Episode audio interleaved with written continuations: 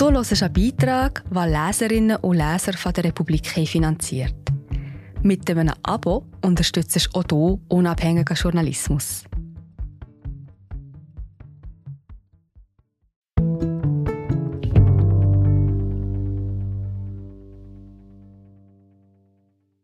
Hat unser Immunsystem in der Pandemie verlernt, mit Grippe und Co umzugehen?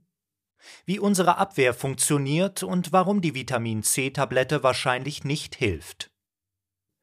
Was sie nicht umbringt, macht sie auch nicht stärker. Von Cornelia Eisenach. Gelesen von Jonas Gigax. Die ersten Schneeglöckchen kämpfen sich hervor. Sie recken sich den Passanten hoffnungsvoll entgegen, als wollten sie sagen, jetzt ist dieser ganze Mist endlich vorbei. Aber was für ein Mist war das eigentlich?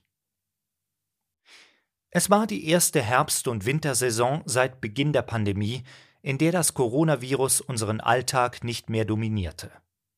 Mehr als 90 Prozent der Schweizer Bevölkerung haben Antikörper gegen SARS-CoV-2.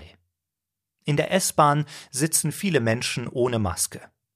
Restaurants, Kino, alles wie man es von früher gewohnt ist. Und doch, Busse und Trams standen in den letzten Monaten immer wieder einmal still, weil so viele Fahrerinnen im Bett bleiben mussten. Regelmäßig blieben Bürokollegen zu Hause, um den kranken Nachwuchs zu hüten. Spitäler, insbesondere für Kinder, waren voll ausgelastet, zeitweise sogar überlastet. Grippe und Infektionen mit dem respiratorischen Synzytialvirus, besser bekannt als RSV, trugen diesmal die Hauptschuld. Infektionswellen mit diesen Erregern waren in den vergangenen zwei Jahren ausgeblieben, verschoben oder flacher als sonst. Nun sind sie mit voller Wucht zurückgekehrt. Auf dem Höhepunkt der aktuellen Influenza-Welle verzeichnete das Bundesamt für Gesundheit etwa doppelt so viele Fälle wie in den Jahren davor. Die RSV-Welle bei den Kindern ist in der aktuellen Saison etwa dreimal so hoch wie im vergangenen Jahr. Haben wir unser Immunsystem die letzten Jahre zu sehr verhätschelt? Sind diese massiven Krankheitswellen die Rechnung dafür, dass wir uns durch Masken tragen, Meiden von Großveranstaltungen und Abstand halten nicht nur vor dem Coronavirus geschützt haben, sondern auch vor allem anderen? Möglicherweise haben ihnen die Algorithmen sozialer Netzwerke den Begriff Immunschuld in die Timeline gespült, so dass sie sich nicht nur krank, sondern auch schlecht, gar schuldig fühlten. Zeit herauszufinden, wie ihr Immunsystem den letzten Herbst erlebt hat. Zeit, einige spezielle und generelle Fragen zu ihrem persönlichen Bodyguard zu klären. Bevor es losgeht, noch ein kleiner Disclaimer in Form eines Witzes. Eine Immunologin und ein Kardiologe werden entführt. Die Entführer wollen einen von beiden erschießen. Weil sie sich nicht entscheiden können, wen, beschließen sie, den zu verschonen, der mehr für die Menschheit geleistet hat. Der Kardiologe sagt, die von mir entwickelten Medikamente haben Millionen von Menschen das Leben gerettet. Beeindruckt wenden sich die Entführer an die Immunologin. Und was haben Sie geleistet? Die Immunologin macht ein nachdenkliches Gesicht. Wissen Sie, das Immunsystem ist äußerst kompliziert. Lassen Sie mich erklären. Darauf ruft der Kardiologe Bitte erschießen Sie einfach mich. Das Immunsystem ist also unglaublich komplex. Doch so leicht wie dieser Kardiologe geben wir uns nicht geschlagen. Stattdessen haben wir uns in Büchern, Studien und bei fachkundigen Expertinnen schlau gemacht, namentlich Jan Fehr, Infektiologe am Institut für Epidemiologie, Biostatistik und Prävention der Universität Zürich, Johannes Trück, leitender Arzt Immunologie und Abteilungsleiter Allergologie am Kinderspital Zürich Claudia Daubenberger, Immunologin und Leiterin der Abteilung Klinische Immunologie am Schweizerischen Tropen- und Public Health Institut in Basel. Erstens. Holen wir diesen Winter Infektionen nach, vor denen wir uns in den vergangenen Jahren geschützt haben? Ganz so einfach ist es nicht. Das Immunsystem ist kein Konto, auf das wir regelmäßig Infektionen einzahlen müssen, weil wir uns sonst Schulden auflasten. Eine Immunschuld gibt es nicht. Da sind sich alle Experten einig, die die Republik befragt hat. Es ist kein medizinisches Konzept und es trifft auch nicht das Wesen des Immunsystems, sagt der Infektiologe Jan Fehr. Nehmen wir an, Sie konnten einmal gut Spanisch wir sind gerade wieder da. Hallo, ich bin Marie José, Wissenschaftsjournalistin bei der Republik. Und ich tue dich hier kurz stören. Mir gefällt bei der Republik, dass sie vertiefen. Es sind mehrheitliche Geschichten, die auf Hintergrund eingehen. Für das Lesen oder Hören, beim Joggen, beim Kochen oder wie man noch einen langen Tag vor dem Computer einfach möchte die Augen zutun. Wir sind werbefrei und nur von unseren Leserinnen und Lesern finanziert. Unter republik.ch slash hallo kannst du auch hier ein Abo lösen.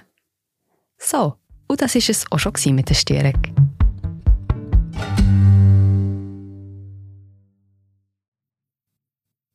Haben es nun aber längere Zeit nicht mehr gesprochen. Dann treffen sie eine Spanierin und es fällt ihnen schwer, sich an gewisse Wörter zu erinnern. Die Wörter sind noch in ihrem Gedächtnis, doch es dauert, bis sie sich daran erinnern können, sagt Fair. So ähnlich geht es dem Immunsystem, das einen Erreger eine Zeit lang nicht gesehen hat. Das bedeutet aber nicht, dass das Sprachvermögen insgesamt gelitten habe. Einzig Spanisch in diesem Beispiel ist etwas verblasst, sagt Fair. Das heißt, das Immunsystem kennt zwar die Erkältungsviren, mit denen sie im Laufe ihres Lebens bereits Bekanntschaft geschlossen haben. Aber fällt diese Begegnung einmal aus, dann dauert es länger, bis das Immunsystem die richtigen Waffen zur Bekämpfung parat hat. Da es länger dauert, entwickeln sie Symptome. Weil das nicht nur ihnen so geht, sind viele Leute gleichzeitig krank und die bekannten saisonalen Wellen fallen höher aus als sonst. Kommt hinzu, dass das Grippevirus die unangenehme Eigenart hat, sich von Jahr zu Jahr zu verändern. Es mutiert nicht nur, wie SARS-CoV-2, sondern es kann große Erbgutabschnitte verschiedener Varianten immer wieder neu kombinieren. Selbst wenn Sie im vergangenen Jahr die Grippe hatten, kann dieses Jahr eine andere Spielart zirkulieren, die Ihr Immunsystem vielleicht nicht erkennt. Oder von der es bloß die vage Vermutung hat, dass es Influenza sein könnte. Bei Kindern und der RSV-Welle vom vergangenen Herbst ist es etwas anders. Hier geht es nicht um eine wiederholte Infektion mit einem bekannten Erreger, sondern um die sogenannte Erstinfektion. Das RS-Virus befällt rund 90 Prozent der Kinder in den ersten zwei Lebensjahren. Wahrscheinlich zirkulierte dieses Virus aufgrund der Corona-Maßnahmen in den vergangenen Jahren weniger, wodurch sich weniger Kinder im ersten oder zweiten Lebensjahr infizierten. Im vergangenen Herbst breitete sich RSV aber wieder ungehindert aus, so dass es nun mehrere Jahrgänge auf einmal erwischte. Hier kann man also von einer Art Nachholeffekt sprechen, bestätigt Infektiologe Fehr. Allerdings steht noch eine andere These im Raum. Zweitens. Sehen wir so viele Krankheitsfälle, weil Covid-19 unser Immunsystem geschwächt hat? Das ist die große Blackbox, sagt Immunologin Claudia Daubenberger. Es gibt Studien, die darauf hindeuten. Eine aktuelle Analyse untersuchte zum Beispiel das Immunsystem von Personen, die einen milden Verlauf von Covid-19 hatten. Im Vergleich mit gesunden Probandinnen war ihre Immunabwehr noch Monate nach der Infektion verändert. So war der Spiegel bestimmter Immunzellen erhöht, wovon Männer stärker betroffen waren als Frauen und manche Komponenten des angeborenen Immunsystems waren unterdrückt. Epidemiologische Studien dazu, welchen Anteil der Infizierten das betrifft, gibt es noch keine. Möglicherweise würden wir durch solche langfristigen Veränderungen unserer Abwehr anfälliger für andere respiratorische Infekte, so Daubenberger. Denn ob uns eine Infektion krank macht oder nicht, hängt, wie schon beschrieben, davon ab, wie schnell die Abwehrstoffe wie Zytokine und Chemokine, T-Zellen und Antikörper bereit sind. Je schwächer das Immunsystem, desto länger dauert diese Bereitstellung und desto eher entwickeln wir Symptome. Das könne unter anderem die hohen Fallzahlen respiratorischer Infekte erklären. Aber Daubenberger betont, noch ist es nur ein Verdacht. Drittens. Wieso sprechen manche von einer Immunschuld? Hinter dem Begriff steht die Idee, dass wir unserem Immunsystem durch Corona-Schutzmaßnahmen geschadet haben und es sich nun nicht mehr richtig zur Wehr setzen kann. Echte Belege dafür gebe es nicht, schreibt der Molekularbiologe Emanuel Wieler in einem Artikel. Vielmehr, Zitat, dient der Begriff jenen als Kampfbegriff, die in den Maßnahmen zur Eindämmung einen Hauptgrund allen Übels in der Pandemie sehen. Zitat Ende. Der Begriff Immune Debt, also Immunschuld, geht laut einer Analyse von Counter Disinformation Project zurück auf einen Artikel von französischen Ärzten aus dem Jahr 2021, in dem Immunschuld als Hypothese diskutiert wird, ohne konkrete Evidenz. Vorher tauchte der Begriff in der medizinischen Literatur nicht auf. Es war das Wall Street Journal, das den Begriff schließlich ins breite öffentliche Bewusstsein hiefte. Beweise für die Existenz dieses angeblichen Phänomens gibt es bis heute nicht. Viertens. Erinnert sich das Immunsystem an frühere Infektionen und wenn ja, wie? Falls Sie kleine Kinder haben oder hatten, kennen Sie vermutlich die Nächte, in denen eine verstopfte Nase die Kleinen und auch sie um den Schlaf bringt. In diesen Nächten machen sie Bekanntschaft mit dem angeborenen Immunsystem ihres Nachwuchses. Es organisiert Abwehrstoffe, tötet infizierte Zellen und produziert dabei jede Menge Rotz. Es ist fast sicher, dass ihr Liebling seine Viren mit ihnen teilt. Und doch merken sie in den kommenden Tagen möglicherweise überhaupt nichts davon. Sie sind immun. Das haben sie ihrem Immungedächtnis zu verdanken, das sich an frühere Infektionen mit dem gleichen Erreger erinnert. Dieses Gedächtnis geht zurück auf schlaflose Nächte, die auch Sie als Kind einmal durchgemacht haben müssen. Damals hat Ihr Immunsystem nicht nur seine angeborene Immunabwehr aktiviert. Es hat die Eindringlinge auch gewissenhaft zerstückelt, um dann mit den Bruchstücken durch Ihren Körper zu patrouillieren und zu sagen, Schau, so sieht der Feind aus. An solchen Leichenteilen sind bestimmte Immunzellen besonders interessiert, nämlich die T- und B-Zellen. Vereinfacht gesagt, B-Zellen produzieren Antikörper gegen die Bruchstücke. Die Antikörper können sich dann direkt an die Viren binden und verhindern, dass diese in unsere Körperzellen eindringen. Daneben gibt es noch die sogenannten Killer-T-Zellen. Sie erkennen auch Bruchstücke, suchen aber nicht nach Viren, sondern nach Körperzellen, die diese Bruchstücke auf sich tragen und somit verraten, dass sie infiziert sind. Daraufhin erweisen sie ihrem Namen alle Ehre und killen die infizierten Zellen. Die Patrouille mit den Bruchstücken, die Vermehrung der B- und T-Zellen und die Antikörperproduktion dauern allerdings ein paar Tage. Das bedeutet Vorsprung für das Virus und Zeit, in der wir merken, dass sich unser Körper wehrt. Wir haben Fieber, Schnupfen, Husten.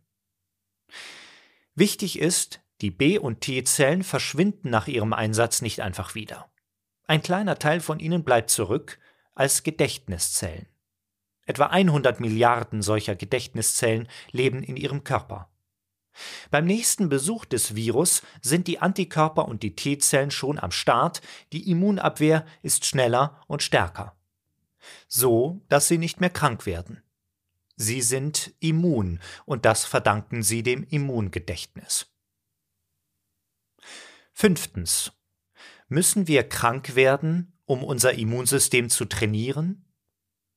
Nein, Regelmäßiger Kontakt mit verschiedenen Erregern hält unser Immunsystem zwar in der Übung, frischt sozusagen sein Gedächtnis auf. Daraus folgt allerdings nicht, dass krank zu sein per se gut ist. Denn unser Immunsystem ist längst nicht nur aktiv, wenn es gerade ein Influenza- oder RS-Virus niederringt. Der Infektiologe Jan Fehr unterscheidet zwischen Infektion und Exposition. Exposition bedeutet, wir haben zwar mit den Keimen zu tun, erkranken aber nicht. Ein Streifschuss sozusagen. Und dieser Streifschuss reicht aus, um unser Immunsystem im Training zu halten. Fehr nennt als Beispiel das Zähneputzen. Dabei entstehen regelmäßig kleinste Verletzungen in der Mundschleimhaut. Die Bakterien der Mundhöhle gelangen ins Blut, also an einen Ort, der steril ist und bleiben muss.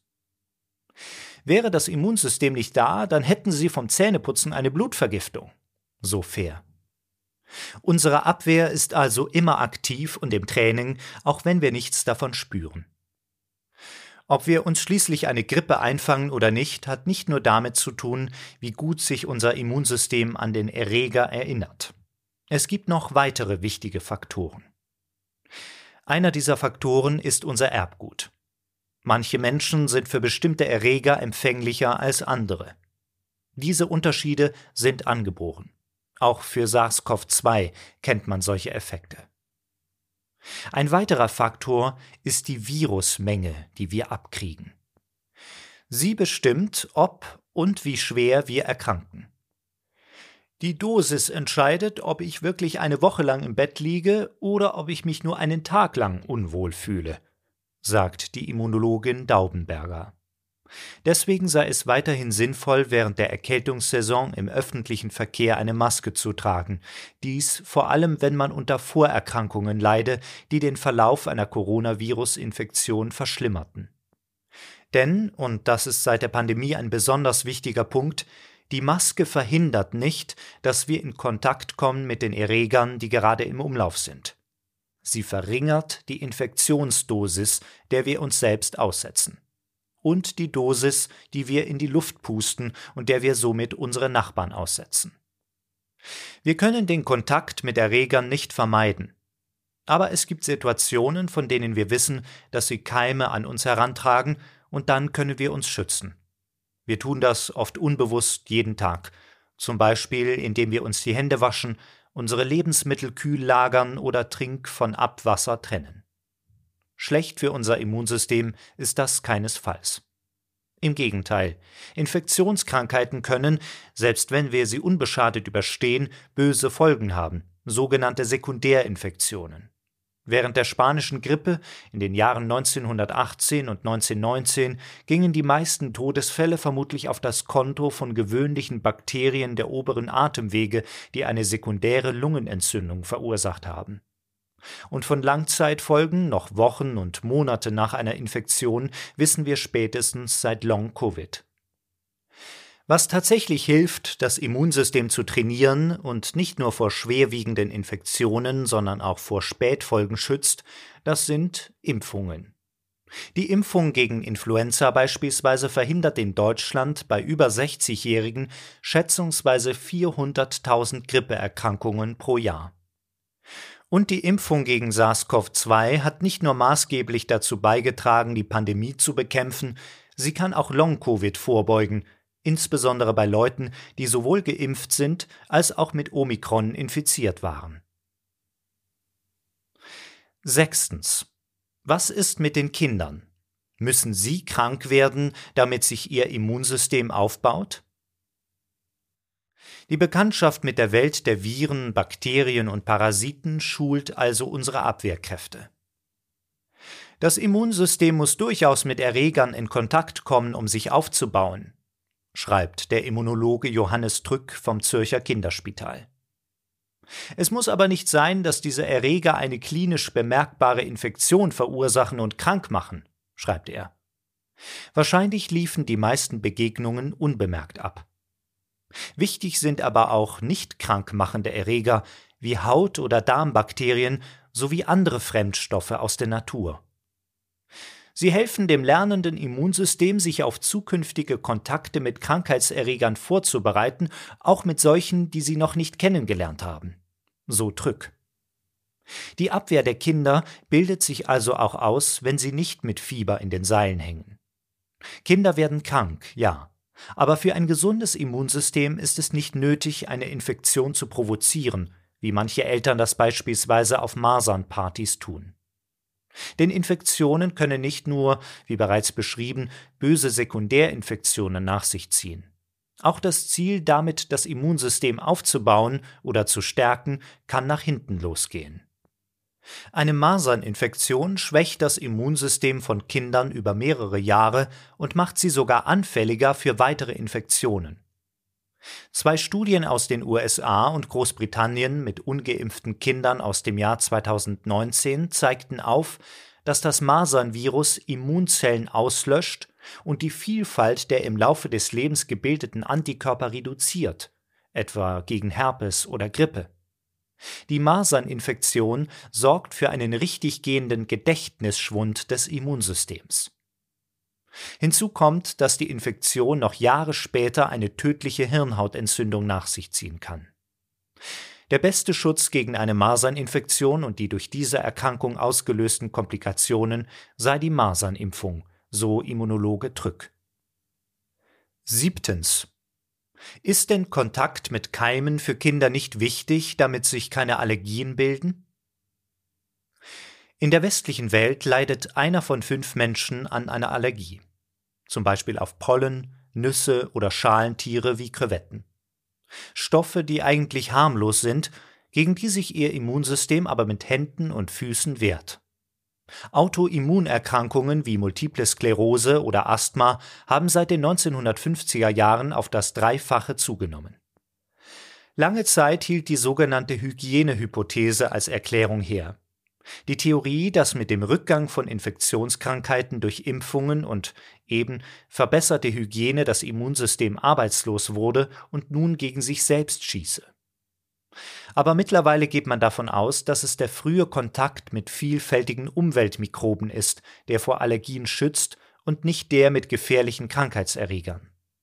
Man spricht von der alte Freunde Hypothese. Mit den alten Freunden sind die Mikroben gemeint, die schon lange, unsere ganze Evolution hindurch, mit, auf und um uns leben. Sie sind auf unserer Haut und in unserem Darm zu Hause, im Waldboden oder auf Pflanzen. Wie uns diese Mikroben vor Allergien schützen können, erklärt der Wissenschaftsautor Philipp Detmer. Wenn ein Kind geboren werde, sei sein Immunsystem wie ein Computer. Es habe zwar die Hard- und Software, aber noch keine Daten. Erst durch die Daten, die es im Kontakt mit Umweltmikroben sammle, lerne es, wann es welche Programme laufen lassen muss. Erst damit lerne es, wer Feind und wer Freund sei. Neuere epidemiologische Studien zeigen, dass Kinder, die auf einem traditionell geführten Bauernhof oder mit einem Haustier aufwachsen, weniger Allergien haben. Vorerst wisse man nur, dass es einen Zusammenhang zwischen Lebensstil und Allergie gebe, sagt Trück. Das kann man derzeit noch nicht sinnvoll in Empfehlungen umsetzen, sagt er. Achtens. Wie kann ich mein Immunsystem stärken? Gegenfrage. Sind Sie sicher, dass Sie das wirklich wollen? Und wissen Sie, was genau Sie stärken wollen? Sollen es mehr Abwehrstoffe sein, mehr Antikörper oder mehr Killer-T-Zellen? All diese unterschiedlichen Komponenten sind im Gleichgewicht und müssen das auch sein. Sie regulieren sich gegenseitig. Ist eine Komponente zu stark, schädigt das den Körper. Das Coronavirus zum Beispiel unterläuft das Immunsystem, sodass dieses mehr entzündungsfördernde Stoffe als nötig ausschüttet. Vielen Covid-19-Opfern wurde genau diese überschießende Immunreaktion zum Verhängnis. Dennoch ist das Konzept der Stärkung des Immunsystems populär. Zu Beginn der Pandemie von April bis Mai 2020 verzeichnete der Hashtag ImmuneBoost auf Instagram einen Anstieg von über 46 Prozent, wie kanadische Forscherinnen herausfanden. Ein brasilianisch-britisches Forscherteam analysierte, welche Websites bei der Suche nach dem Schlagwort Boost Immunity aufploppten. Die meisten gaben Ernährungstipps oder bewarben Vitamine, Antioxidantien, Probiotika und Mineralien. Nur 12 Prozent erwähnten eine Impfung als Möglichkeit, das Immunsystem zu stärken. Von Nahrungsergänzungsmitteln wie Vitamin C und Zink hält Immunologin Claudia Daubenberger eher nichts. Sie sagt, wir sind aufgrund unserer sozioökonomischen Situation in der Schweiz, wo wir normal essen, nicht jeden Tag zu McDonald's gehen und keinen Hunger leiden, nicht mangelernährt. Deshalb bringen die Hilfsmittel aus der Apotheke wahrscheinlich wenig. Sie werden einfach wieder ausgeschieden. Eine gezielte Stärkung des Immunsystems ist nicht möglich, außer über Impfungen. Da sind sich alle Expertinnen einig. Aber man kann einiges tun, um das Immunsystem nicht zu schwächen oder in einem gesunden Zustand zu halten. Die Ernährung spielt dabei eine wichtige Rolle, weil sie das Mikrobiom unseres Darms beeinflusst, also die Vielfalt und Zusammensetzung an Bakterien in unserem Verdauungsorgan. Das Mikrobiom hat einen starken Einfluss auf das Immunsystem, sagt Daubenberger. Es ist wie eine Schranke im Darm. Ein gesundes Mikrobiom helfe, diese Darmschranke aufrechtzuerhalten. Ernähren wir uns aber zu einseitig, schaden wir dem Mikrobiom und die Schranke wird durchlässig. Dann gelangen Schadstoffe in den Körper und die Entzündungswerte im Blut steigen an. Unser Immunsystem werde unspezifisch aktiviert, sagt Daubenberger. Es ist dauernervös, was viele Erkrankungen begünstigt. Nicht nur Infektionskrankheiten, sondern auch nicht übertragbare Krankheiten wie etwa Diabetes. Was nun folgt, können Sie vielleicht langsam nicht mehr hören. Es ist deswegen aber nicht weniger wahr. Es ist, nebst ausreichend Schlaf und, wie erwähnt, dem Kontakt zu Mikroben als Kind, eine gesunde, ausgewogene Ernährung mit wenig Fleisch, viel Gemüse und vor allem Ballaststoffen, die eine vielfältige Darmflora erhält und damit ein entspanntes und schlagkräftiges Immunsystem. Wie schon der Kardiologe aus dem Witz wusste, das Immunsystem ist unglaublich komplex. Und das bringt Unsicherheit. In Momenten, in denen wir unsicher sind, entscheidet häufig unser Bauchgefühl. Und das sagt, was natürlich ist, ist gut. Doch wenn es um Infektionen geht, ist das zu kurz gedacht. Infektionen machen uns nicht stärker, nur weil sie vermeintlich natürlich sind. Abgesehen davon, dass Grippe, Masern oder sogar Erkältungen in Jäger- und Sammlergemeinschaften praktisch überhaupt nicht existierten, können uns Infektionen sogar langfristig schwächen. Wir müssen sie deshalb nicht mit Händen und Füßen vermeiden, aber wir müssen sie auch nicht provozieren. Nicht nur aus Selbstschutz, sondern auch aus Solidarität zu unseren Mitmenschen.